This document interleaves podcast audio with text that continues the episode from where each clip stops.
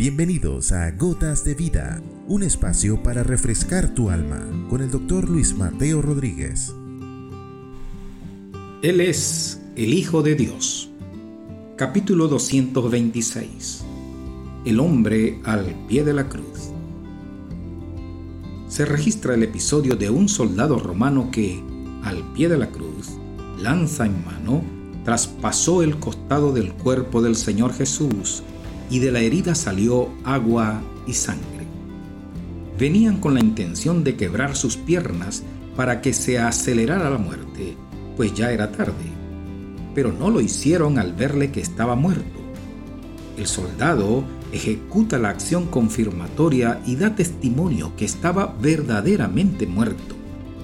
Pero con ello se cumplió la profecía que no quebrarían ningún hueso suyo y que mirarían al que traspasaron.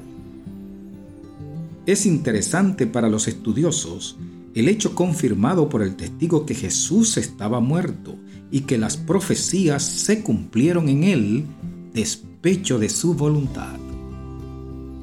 Era profético que como estuvo Jonás tres días y tres noches en el vientre del pez, así Jesús estaría tres días y tres noches en el corazón de la tierra.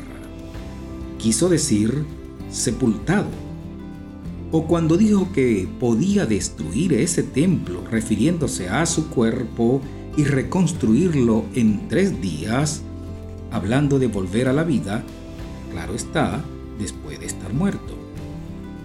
Estas cosas las recordaron sus discípulos después que Jesús resucitó. Juan testifica y vimos su gloria como la del unigénito del Padre. Esta riqueza de la evidencia profética sobre el Señor Jesús apunta a quien afirmó ser el Hijo del Dios viviente. También es aún profético que cuando Él regrese en las nubes, la estirpe de los que lo traspasaron le mirarán.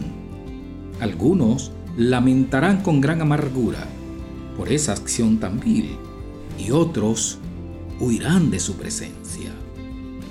Y en cierta manera, usted y yo somos de los que le traspasamos, pues por nuestra causa murió en la cruz.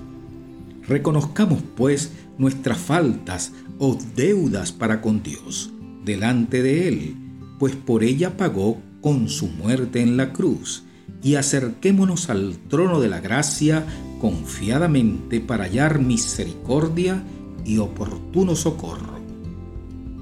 Así como se demuestra que lo que dijo sobre sí se cumplió, así volverá por los que le esperan. Sé tú uno de ellos. Has escuchado Gotas de Vida con el doctor Luis Mateo Rodríguez. Contáctanos a través de nuestro correo electrónico ccclarrocaviva.gmail.com o a través de nuestras redes sociales. No te pierdas nuestro próximo capítulo, Gotas de Vida.